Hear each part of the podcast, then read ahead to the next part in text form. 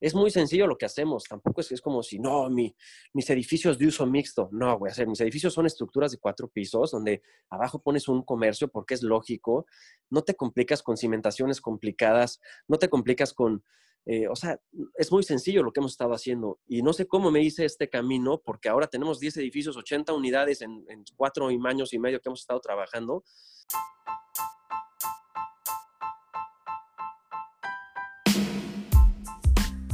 Hola a todos, yo soy Carlos Segovia. Bienvenidos a un nuevo episodio de Perspectiva, un podcast donde entrevisto a arquitectos que están cambiando la forma de ver y hacer arquitectura. Personas que están redefiniendo la profesión y nos platican desde su perspectiva las aristas que ellos trabajan, sus experiencias e ideas. El día de hoy está con nosotros Juan Carral. Juan es arquitecto por la UNAM con máster en vivienda por la Universidad de Barcelona. Ha obtenido múltiples distinciones, entre las que destacan Joven Creador Fonca en 2005, ganador de la beca CEMEX en 2008, mención en la décima Bienal de Arquitectura Mexicana 2008 con el edificio de vivienda FR43, finalista en Premio Obra del Año de Grupo Expansión con Estudios Donceles, finalista en Premio Obra CEMEX con el mismo edificio, medalla de oro en la Bienal del Caribe 2017 con Donceles 1, además de ser nominado para el premio Mies Crown Hall of Architecture con el edificio Huachinango 34. En 2007 funda su propia oficina, JC Arquitectura, donde trabaja con proyectos de vivienda y renovación de edificios entre los cuales destacan Estudios Donceles en Cancún, Quintana Roo. Este año, Juan Carral forma parte de la selección oficial que representará a México en la 17 Muestra Internacional de Arquitectura de la Bienal de Venecia. Y bueno, Así sin más, los dejo con la entrevista que grabamos vía Zoom. Hola a todos, bienvenidos a un nuevo episodio de Perspectiva. Gracias por acompañarnos. El día de hoy me emociona poder conversar con Juan Carral. Juan, pues muchas gracias por, aceptar la invitación. Eh, es un honor tenerte aquí y pues bienvenido. Muchas gracias, un gusto conocerte y un saludo a todos los que nos escuchen. Va, perfecto, pues, pues vamos comenzando. Eh, el tema de hoy es la vivienda como regenerador urbano. Y es que pareciera que la pandemia eh, nos permitió ver a la vivienda como lo que es, el núcleo más importante de la vida, tanto dentro como fuera de ella. Es decir, también la vivienda se puede volver como el elemento base sobre el cual se puede regenerar un barrio o una ciudad. Juan, tú eres especialista en vivienda, eh, ¿estás de acuerdo con, con lo que comento? ¿Cuál sería tu opinión? Sí, bueno, me gusta lo que dices y claro, la vivienda no por sí sola, sino la vivienda realmente conectada a lo que no es vivienda, que es la ciudad. Eh, hay varias frases ahí padres cuando dicen que una buena eh, casa es una buena ciudad o que tu, que tu casa empieza de tu puerta para afuera. No es la vivienda en sí física, sino todo el entorno en donde se inserta. Y ese es el, el tema más importante, dónde hacemos la vivienda y qué es una vivienda, ¿no? Claro, claro.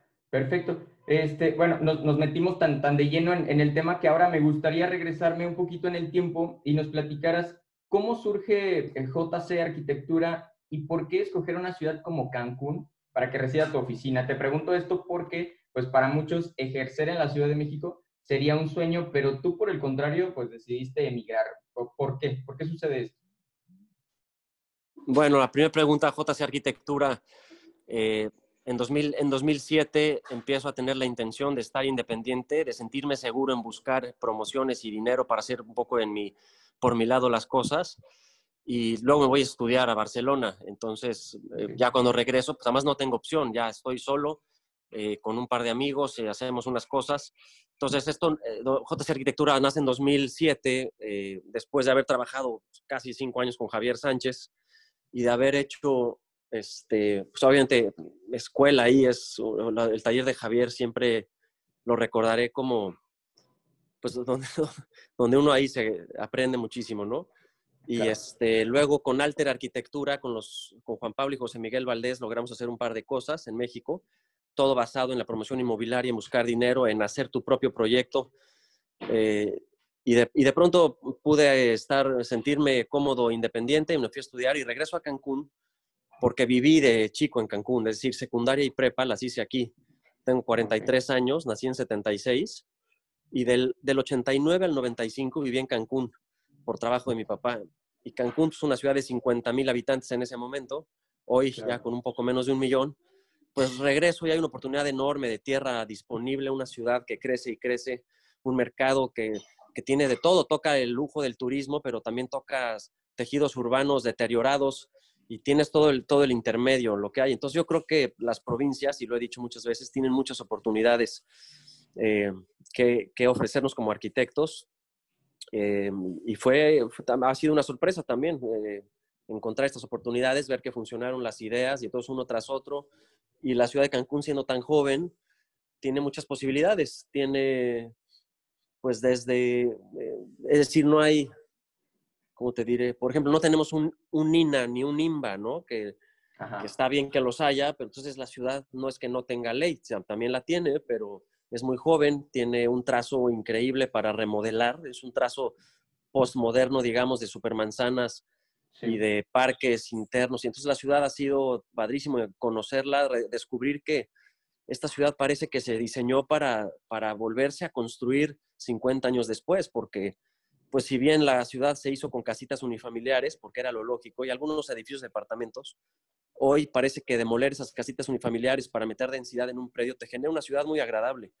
Entonces, entre andadores, parques y avenidas con nombres de pescados, flores, frutas tropicales, lleno de árboles, parece que es una ciudad que tiene mucho, este, mucho saborcito, ¿no? Me, resulta, me resulta muy interesante, además, em, escuchar la apreciación tuya de Cancún, porque en el, en el extranjero, para todos los extranjeros, Cancún es otra ciudad, ¿no? Este, yo, por ejemplo, no tengo el placer de, de, conocer la ciudad, pero, pero me parece que, que es otra ciudad la, la, que tú, la que tú me estás explicando, a, a la que comúnmente este, uno, uno pretende encontrar, ¿no? Sí, hice muy buenos amigos, hay una hay una calidad de gente de primera, hay una calidad de vida increíble, tienes el agua muy cerca, siempre me ha gustado el deporte, entonces la playa, pues la playa vamos, si se puede, una vez a la semana, por lo menos, el fin de semana. Eh, muy buenos amigos, amigos de mi edad que son hijos de empresarios que llegaron a fundar Cancún, entonces hay una bonanza y hay una, por un lado, y por otro lado también hay, un sector de trabajadores y de una población que da servicio al centro turístico en una ciudad súper complicada, súper horizontal, sin, o sea, de, de, nueva, ¿no? es, es, lo que dices, o sea, este, que pocas veces y, este, se, se, dan estas oportunidades como la que a ti, a ti se te presenta, ¿no? De, de, llegar a una ciudad relativamente joven y tener mucha oportunidad, ¿no? De, tierra, de, pues de hacer. Sí, sí, lo de joven ya es un extra, porque yo creo que en Aguascalientes con amigos que he estado trabajando, saludos ahí a Oscar, este, nuestro amigo fotógrafo, y eh, a Beto Herrera, y gente que dice, vamos a hacerlo de Donceles en Aguascalientes, y entonces encuentran una colonia de los 40 poca madre. Yo creo que todas las ciudades de nuestro país tienen esa posibilidad de intervenir, si no es el mero centro histórico por lo complejo y lo caro y todo lo que hay detrás de los terrenos, que son de una familia que se... en los hijos, y entonces comprar un predio en el centro histórico es complicado.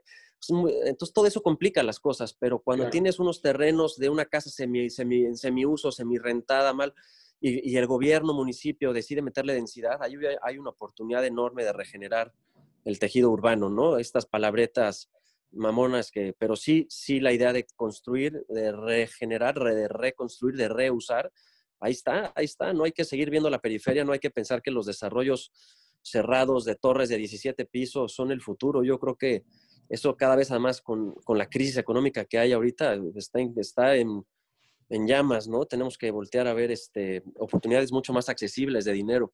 Algo que quería comentar que me daba risa cuando llegué a Cancún es que eh, un amigo que su casa la hizo Andrés Casillas, imagínate la, la joya de casa, me decía, no, no, y Andrés llega a Cancún, aterriza y se empieza a deprimir.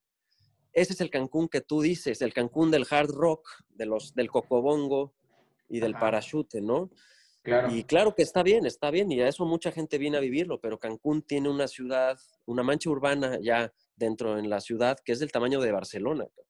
Y tiene un centro, un centro que podría ser patrimonio, o no sé si ya lo es, patrimonio, ya sabes, del siglo XX, por los trazos que tiene, porque fue pensado en un momento eh, clave a final de los 60, inicio de los 70, en donde el automóvil, si bien era prioridad, pero esto se pensó para andadores, para gente, parques, hay un exceso. ¿Sabes qué? ¿Cuál es nuestro problema en Cancún? Es que hay un exceso de áreas verdes. Hay tantas áreas verdes que no, que pues no nadie las cuida. Qué envidia, hay tantas, ¿no? Es, una cosa rarísima el, exceso de área verde en, nuestra ciudad. Entonces, este, o sea, vas de cuenta que un, un, retorno de 20 casas tienen un parquezote. Entonces, 20 casas no es la densidad correcta para un parquesote. Para un parquesote necesitas 20 edificios de 10 o de 14 viviendas cada uno para que haya gente en los parques, ¿no? Entonces, nuestro problema, irónicamente, de pronto es que nuestra ciudad central tiene un exceso de, áreas verdes eh, y tú dirías, no, eso nunca sobra. Bueno, lo digo irónicamente, pues es que son tantas que no alcanza para mantenerlas. Por eso esta idea de tirar la casita, darle densidad, y entonces te encuentras a la persona con su perro paseando y etcétera, etcétera. Y si dejas un comercio abajo, pues mejor, porque entonces interactúas con la banqueta y el parque. Y no, todo lo contrario, hoy pasa que hay una casa bardeada, hay una calle y luego hay un parque. Esa es la peor condición, por un lado, y es la mejor condición que yo veo como una oportunidad para comprar esa casita, tirarla y hacer un edificio que con, dialogue con la banqueta y con el parque, ¿no? Muy interesante esto que dices de, de, que todas las la, ¿cómo lo llamaste? Como las ciudades dentro de, la República Mexicana tienen todas estas oportunidades, ¿no? Yo, yo por ejemplo, soy, soy de Irapuato, este, y a lo mejor te hablo de que sería un sueño, ¿no? Ir, a, ir a ejercer a la Ciudad de México, eh, donde creemos que está este, el, desarrollo, pero, pero tú por el contrario dices que, que más bien volteemos a ver a todo alrededor, ¿no?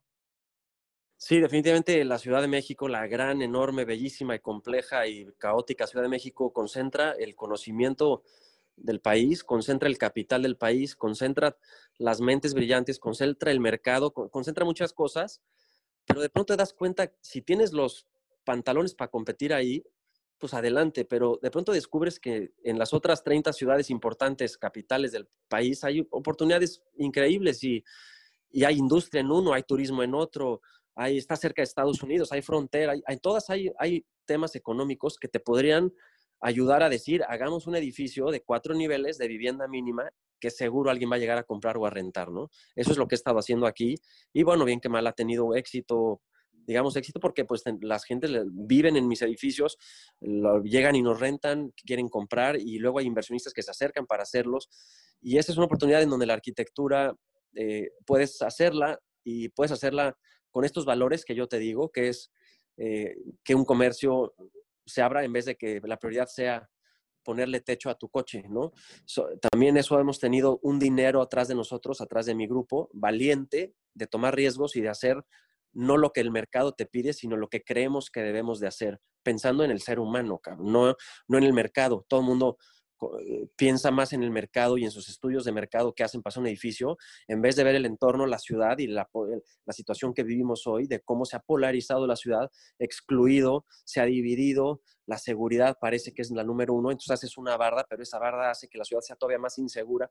Entonces es muy importante y agradezco el grupo de, gente que ha estado detrás de mí, Pablo Gutiérrez, Juan O'Gorman, mi primo, Víctor Evergenji, eh, gente de México que, que, que, se ha animado a creer en nosotros y entonces hacemos la, tratamos de construir la ciudad que, que creemos que debemos hacer más que las que nos permiten hacer o, que la que quiere el mercado, ¿no? Eso, eso es muy interesante lo que dices porque, porque pareciera que es todo lo contrario, ¿no? A lo que, a lo que, a lo que normalmente te dicen para que, para que un, un proyecto tenga éxito, ¿no? Pero, pero me parece súper interesante y además de que dices de que se trata de entender a la ciudad, ¿no? Y ver ver un poquito este, qué necesita, ¿no? Más que qué te pide, ¿verdad? Sí, y también te voy a decir, o sea, te soy sincero, me da un poco, ya estoy un poco hasta harto de escucharme hablar esto, hablar esto, porque lo que hacemos es muy fácil, tampoco es, es decir, son unos pinches edificios chiquititos, no, no es una promoción de un desarrollo de 140 viviendas con uso mixto, con eso me encantaría entrarle a sus madrazos, pero es muy sencillo lo que hacemos. Tampoco es, es como si, no, mi, mis edificios de uso mixto. No, voy a hacer, mis edificios son estructuras de cuatro pisos donde abajo pones un comercio porque es lógico. No te complicas con cimentaciones complicadas, no te complicas con, eh, o sea, es muy sencillo lo que hemos estado haciendo. Y no sé cómo me hice este camino porque ahora tenemos 10 edificios, 80 unidades en, en cuatro años y medio que hemos estado trabajando y, ha funcionado y, va, y sigue, esto va a seguir y queremos replicarlo y no solo eso, yo quiero que la gente nos copie y, y, se replique en todo el país esta idea de como de soldaditos tirar la casita y hacer un edificio de cuatro pisos, haya o no haya permisos, haya o no haya mercado, haya, porque eso, el mercado llega. También esa es una cosa que hemos hecho. Yo los estudios de mercado y los brokers, y me dan, o sea, no, no, no confío. Eh, si nos basamos en lo que dicen ellos, no vamos a poder hacer lo que creemos que necesita hoy nuestro país, ¿no? Claro. Súper, súper. En, en, algún, en algún sentido. También tienen razón y, y, saben mucho más que yo de mercado y de ventas, seguro. Pero bueno, lo que, si nos remitimos a lo que he estado haciendo en la ciudad de Cancún, el estudio de mercado, no, nadie hubiera, es más, me costó tanto trabajo buscar inversionistas hasta que llegó uno y me dijo, vamos a, vamos a arriesgarnos, vamos a hacerlo, ¿no? Súper, súper. Este, ahorita, ahorita me gustaría ir tocando tal vez un poquito más, más a detalle cada, cada punto que mencionas, porque me parecen muy interesantes, pero antes quisiera, quisiera ver eh, que, que, antes de fundar eh, JC Arquitectura, comentas que trabajaste en la oficina de Javier Sánchez, este, que, pues es, es, muy importante, y, me gustaría saber qué te dejó colaborar en esta importante este, oficina y, y, por qué decidirías o por qué decidiste, ¿no? Independizarte. Bueno, Javier es un, eh, un tipo primero, de, de, es un, un, cuate de primera, un cuate que de una familia de primera, de un papá de primera, de un abuelo de primera, en el sentido trabajadores, este, amantes del barrio, ¿sabes? Ese okay. amantes de la ciudad, con Félix papá y Félix abuelo, pues qué te cuento. Entonces, primero ese gusto y ese amor por la ciudad, pero es, me queda claro que también eso lo traes desde antes. Yo mis papás también nunca fueron de vivir en, en el penthouse de, ya sabes, de, ¿no? Vivíamos en la ciudad, yo andaba en bici en la calle, eran otros tiempos, yo lo sé. Entonces, por un lado es el amor a la ciudad, por otro lado las oportunidades que te brinda la ciudad, y por otro lado esta relación de la arquitectura y tú buscarte tu trabajo con la ciudad. Con Javier, con trabajé, pues, yo nada más veía cómo empezaban, compraban terrenos de una forma increíble en un momento clave, en donde iniciaba la condesa a, a repuntar. Eh, con esta nueva ola, ¿no? Porque siempre la Condesa fue un gran barrio, pero el sismo del 85, pues claro que dejó secuelas. Entonces en el 93, 94, déjame pensar, 95 hacen su primer edificio, Veracruz 1. Yo llego a trabajar con él creo que en el 96 o 97. Imagínate, haciendo maquetas, ya llovió. Pero bueno, esta cosa de sí se puede, por un lado, ¿no? El, el ser optimista. El dos, el dinero puede transformar las cosas. Hay dinero que se usa para transformar las cosas para bien. Eh, tres, la oportunidad de las ciudades y la arquitectura, cómo influye, padrísimo. Y el hecho de hacer equipo, de compartir, que me encantaría ser más como él en ese sentido y, y soy un poco individual en mi trabajo. Quisiera eh, ser un poco más colectivo, pero bueno, es suficiente y con lo que llevamos haciendo también tengo que ser muy económico. Javier siempre me lo dijo, nunca crezcas tanto, se complican las cosas y tengo una oficina muy pequeña yo y me siento cómodo porque otra cosa que luego te platicaré, o es otra pregunta, es que todo lo que hemos hecho, de todo lo que vamos a platicar hoy, no he cobrado un peso de proyecto. Nunca he cobrado un proyecto ni por construirlo, ni por diseñarlo. Me he sumado a ser propietario y ese es un esquema de negocio muy interesante para los arquitectos, ¿no? Pues ese ya es otro boleto. Entonces, en resumen, Javier me deja el amor por la ciudad, el amor por lo colectivo, el compartir, el trabajar en taller, el cómo el sí se puede, el optimismo y cómo el dinero es un gran valor para transformar, ¿no? Y entonces, por, por lo que escucho, eh, ¿crees tú que um, pues esta, es, estas ideas de, de, de, Javier Sánchez eh, haciendo o, o, o, tratando de intervenir en, en, este repunte de la condesa te influenciaron para, para, para, hacer lo que ahorita estás haciendo? O sea, fue, fue como una escuela sí, de lo que estás sí, haciendo. Sí, definitivamente. Me acuerdo cuando trabajaba ahí con Jorge Ambrosi, me acuerdo un día platicábamos y, claro, fantaseábamos en decir, a ver, ya tenemos que construir algo, ¿qué vamos a hacer? Eran unas ganas por construir, entonces, te, tenía 25 años o 24, no me acuerdo. No tenías dinero, no tenías una estructura legal, no tenías amigos abogados, no tenías dinero, no tenías nada, pero nos moríamos de ganas por construir algo. Y esas eran las ganas que Javier tenía. En una cena convencía a alguien para que comprara el terreno al día siguiente a, raíz de que se quedaba una vivienda, con esa vivienda. O sea, unos, unos merequetengues muy entretenidos, pero cómo sí se puede y cómo, este, te digo, el, el, valor del dinero, ¿no? Entonces eran las ganas de construir. Este, y claro, luego hice Francisco Ramírez eh, 43 en el 2007, que fue mi primer promoción solito. Y pues ahorita lo veo y me echo para atrás y digo, no entiendo cómo se llevó a cabo. Gracias a Dios lograron salvarme. Hay un grupo para acabar el edificio, pero yo prevendí viviendas, compré el terreno y luego me quedé. No, una locura. Pero bueno, así es, hay que tomar riesgos. Ser emprendedor tiene sus altibajos, pero pues fue muy divertido en esos años, ¿no? Tiene sus letras chiquitas, ¿no? El, ser emprendedor, estos riesgos que hay que asumir, este, hay que convencer a, tonta, tanta gente de, de unirse a un proyecto, todo esto que no nos dicen, ¿verdad? Y es la locura también de ser jovencito y no tener idea de nada, te, lanzas al vacío y te puede ir bien o te puede ir mal.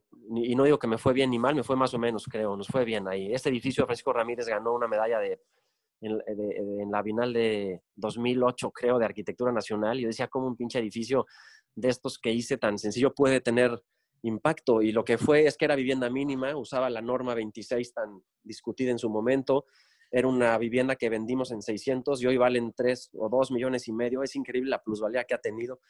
Era una vivienda que en sección tenía un, un twist ahí, algo interesante, que definitivamente eso lo tomé de Pani y Pani de Wells Codes y esta arquitectura moderna que es como una herramienta casi ingenieril y se aleja de lo estético y de conceptos de arte que luego yo tampoco los entiendo muy bien.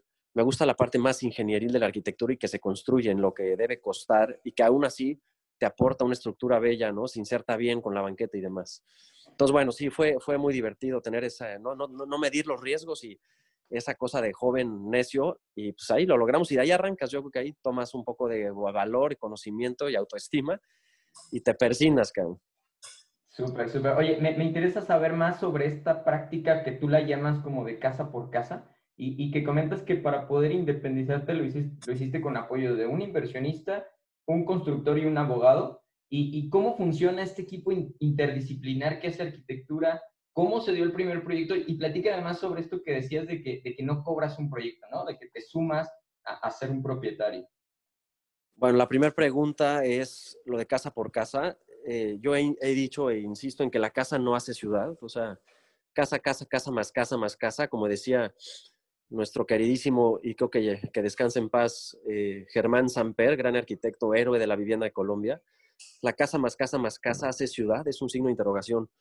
No, yo creo que no. La casa unifamiliar, es decir, vivir en planta baja te hace, te hace tener que protegerte del exterior y eso automáticamente, o al menos en nuestras ciudades, pues te implica tener bardas y demás. Entonces, cuando digo casa por casa, me refiero tal vez a edificio por edificio pequeño.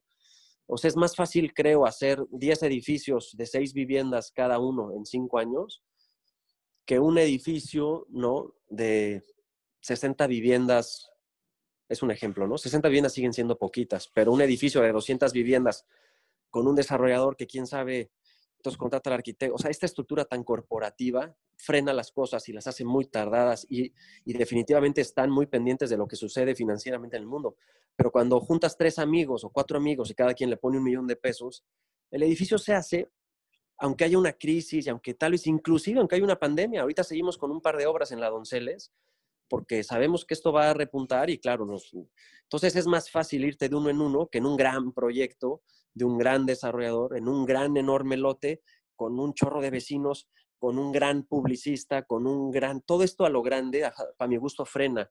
Y por otro lado, también te digo algo, me encantaría no decirte esto, me, me encantaría ser el arquitecto que los hiciera, pero me ha sido más sencillo esto de lo individual, de irme uno por uno en una estructura mucho más esbelta y económica, porque tener la chequera en la mano te hace ser más eficiente, más rápido y tomar decisiones en pro de estas ideas que te comento que es la ciudad, el edificio, eh, la banqueta, todo, y no tanto el mercado y el estudio de mercado y el reporte financiero mensual, ¿ves? Entonces, yo creo que esa práctica de uno por uno es algo que muchos arquitectos deberíamos hacer, porque además no todos tienen el alcance, ni la capacidad, ni el talento, ni la energía, ni la organización para hacer estos grandes proyectos de grandes desarrolladores.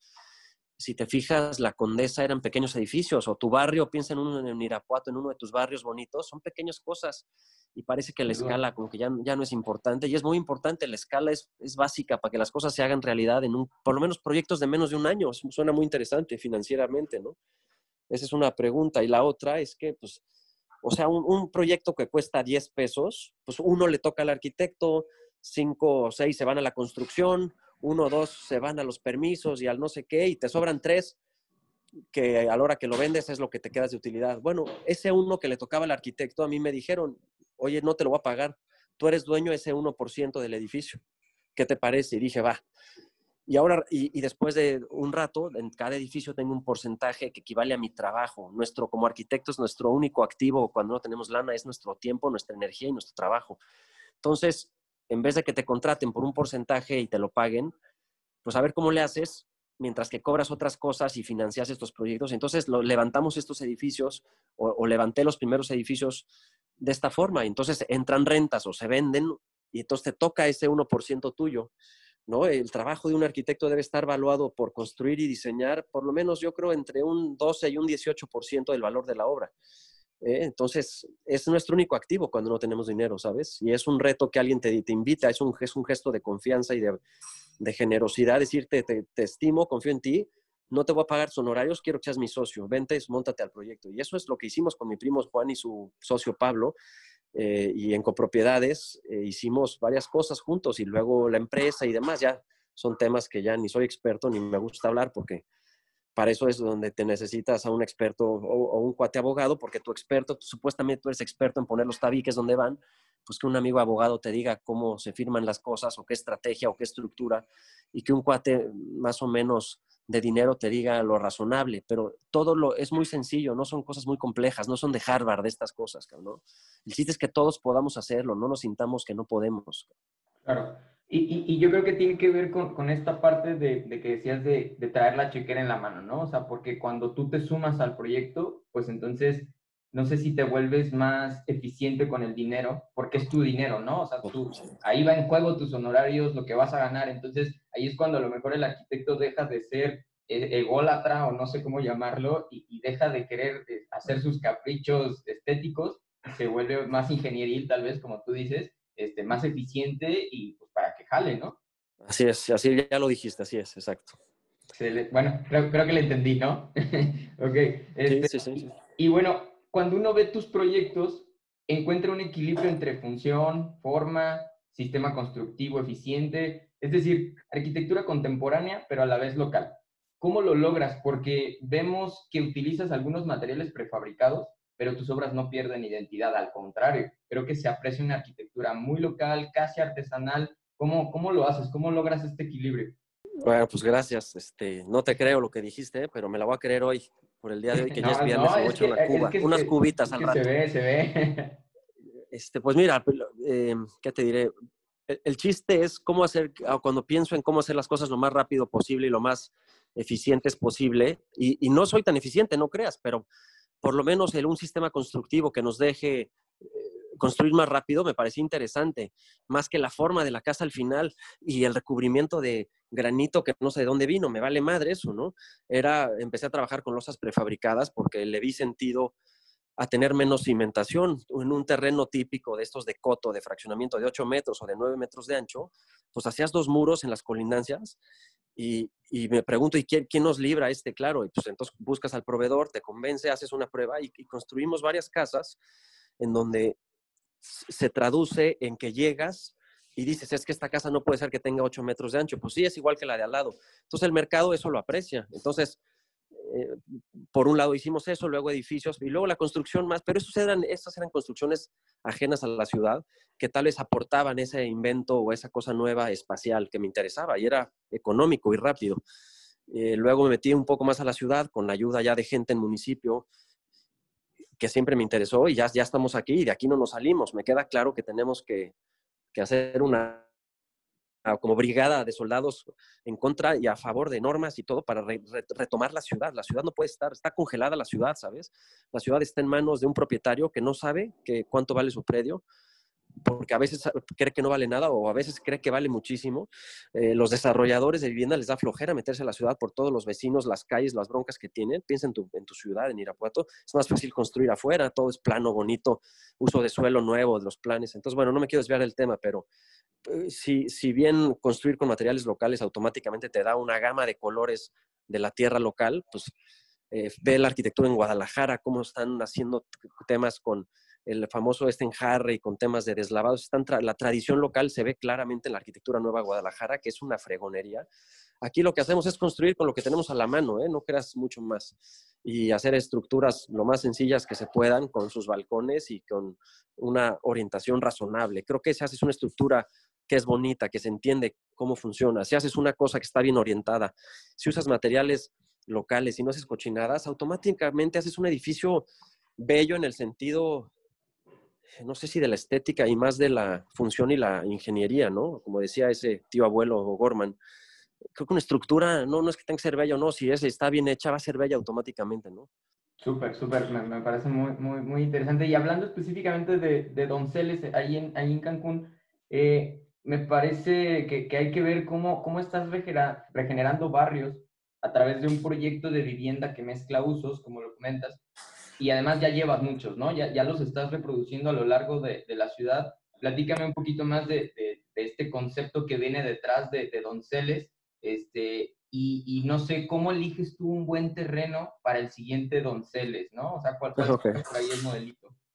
Bueno, bienvenido a Cancún. Cuando tengas oportunidad me buscas y tienes que conocer Donceles. Donceles es, un, es una colonia pequeña, casi caminable de un lado a otro y eso te ayuda a estar contenido, ¿no? Es, es un barrio pequeño, popular, definitivamente, madreadísimo por el huracán Vilma de 2005, con un tejido social vulnerable, una clase obrera trabajadora con, con carencias, con, es familiar también, pero es, es rudo, hay malos en el barrio, o sea, como todo, como la ciudad, ¿no?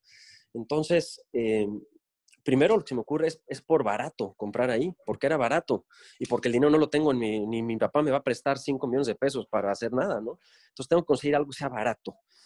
Lo que es barato, automáticamente estaba hecho pedazos el terreno, no servía para nada.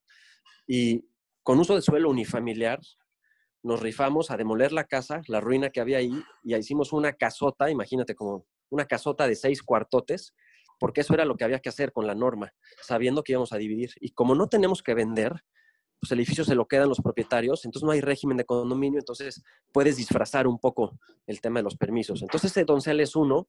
Luego, luego llegaron amigos míos a vivir ahí. Era un edificio que te dejaba ver la ciudad desde arriba, una, una azotea habitable, una comunidad de gente, incluyéndome ahí mi, mi, oficina, y dijimos, bueno, aquí nos sentimos acompañados, ¿no? Y luego compramos el segundo y construimos, y, y, poco a poco, y hoy hay un, no es mucho, pero tenemos ya Airbnbs, mezclamos dinero del turismo que llega ahí con comercios, empiezan a instalarse comercios padrísimos, como un laboratorio de fotografía de Fer Álvarez y Yolanda, amigos nuestros, empieza a llegar gente y, y, te das cuenta que hacer ciudad, pues la arquitectura es una de las piezas, pero todo lo demás está interesantísimo. Los, los, las cosas que ha hecho Carlos del Castillo de Warm Architects, que lo pueden seguir también, es, es mi aliado para todas las locuras a nivel de banqueta, se mezcla con la gente, camina, hace murales, habla, se consigue, consigue eh, brigadas de limpieza de basura, todo es, es algo que ha surgido a raíz de hacer estos edificios que son como el telón de fondo, ¿ves? Me, me, encanta que sean como el telón de fondo, pero la arquitectura es lo, es lo de menos ahí, empiezan a ver otras cosas muy interesantes, que no son nada más la arquitectura y el objeto bello, qué fotografías, ¿no? Me vale eso, lo interesante es todo lo demás.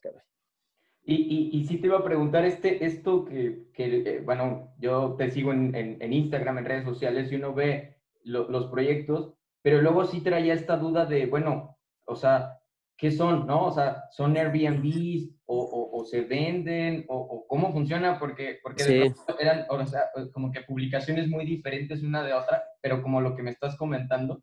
Pero entonces pasa de todo, ¿verdad? Sí, un poco también como Urbita. Creo que si alguien admiro en México como arquitecto y emprendedor es a Kenji López de Monterrey, mi buen amigo Kenji, y Urbita. Creo que Urbita y Donceles tienen muchas cosas similares. Usamos el diseño para, como un valor de, de, la construcción. Necesitamos dinero, necesitamos entender la norma y darles la vuelta para generar estas dinámicas de poder, imagínate, tener viviendas de 30 metros, que hoy nuestros planes parciales de uso de suelo no nos dejan. La densidad es, la densidad es una cosa abstracta que mucha gente no entiende y que cree que es construir más. O sea, una cosa más densa es más altura. Y, entonces, eh, yo creo que sí dices, bueno, ¿y cómo lo hicieron? Claro, Cancún tiene un, pues imagínate, la ciudad más turística más importante del país, yo creo, después de la Ciudad de México. Y también Donceles está ubicado casualmente muy cerca de, de Isla Mujeres, del ferry que te lleva. Entonces te puedes ir caminando, agarrar tu barquito a Isla Mujeres. Este, estás pegado a un campo de golf de la, de la, zona más exclusiva que se llama Puerto Cancún. Entonces, toda esta zona yo dije, aquí tenemos que hacer algo. O sea, si bien hoy está deteriorada, pues vamos a remodelarla. Pero yo dije, vamos a hacer un edificio. Pero Juan, mi primo, dijo, no, güey, vamos a hacer, vamos a hacer un proyecto de impacto social, vamos a remodelar la ciudad, vamos a hacer banquetas, vamos a hacer algo que tenga sentido. Porque para hacer edificios de suburbio que se llaman eh, estos nombrecitos, ya sabes, Vitalá y todas estas madres, para eso están otros, dice, para eso están otros, vamos a hacer algo que tenga sentido y que haga con impactos. Entonces, el, ese grupo y ese valor de apoyo de dinero y de legal y administrativo de ese socio que te dice, no, güey, a ver, que te estira la liga y te dice, tú puedes hacer más, fue, fue, fue valiosísimo, ¿no?